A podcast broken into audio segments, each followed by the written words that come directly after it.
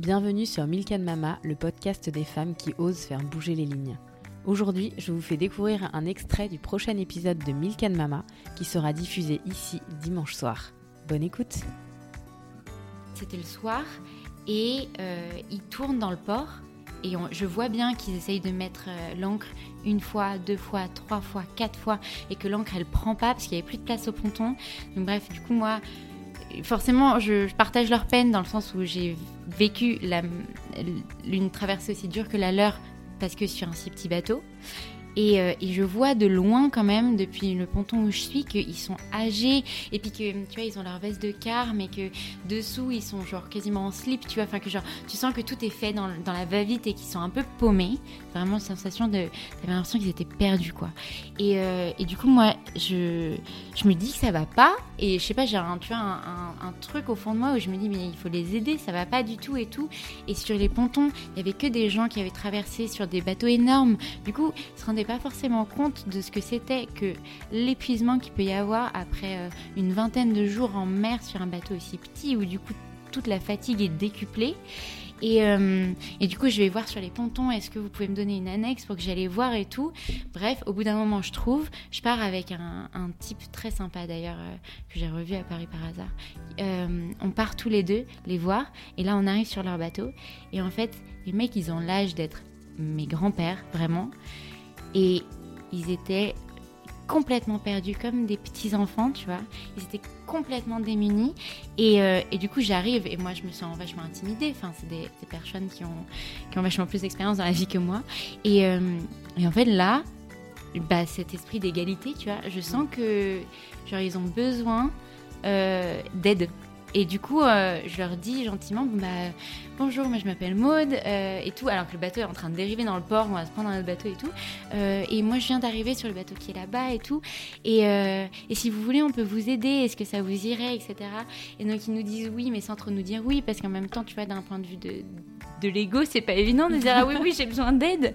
Et. Et donc euh, Marc, non Michel euh, va à l'avant avec moi pour relever l'encre une dernière fois. Il me dit non non mais t'inquiète, euh, je, vais le faire et tout. D'un air de dire bah genre je, suis un peu plus fort et je suis plus vieux et tout. Et, du coup moi je comprends bien qu'il faut le laisser faire, mais en fait c'est moi qui tire derrière parce que lui il est juste épuisé. Donc bref on remonte l'encre, on finit par mettre leur bateau à, à l'encre. Euh, parce que du coup, le mec qui était avec moi, il avait les, les bonnes topos du port et donc il savait où mettre le bateau pour qu'il tienne. Et là, on se retrouve tous les trois assis dans leur bateau.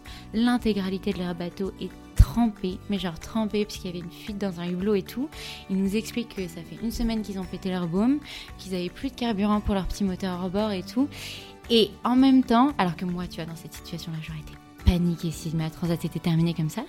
Eux, c'était la 20e qu'ils faisaient genre Oh, mais on a vu des belles étoiles, on est content et tout. Et ça, ça m'a fait relativiser. Je me dis, putain, les mecs, ils sont dans une situation de détresse que je trouve immense et que eux, ils trouvent euh, complètement relax. Et en plus, après, du coup, tu vois, ce moment où bah, t'as envie de, je sais pas, de les inviter à bord de ton bateau qui est tout propre pour leur filer à manger et tout. Ils sont là genre, oh, si vous voulez, on a du rhum, euh, des Antilles et tout. Et donc tu te retrouves assis avec ces deux mecs en slip avec leur veste de car qui ont l'âge d'être tes grands-pères euh, et qui te disent.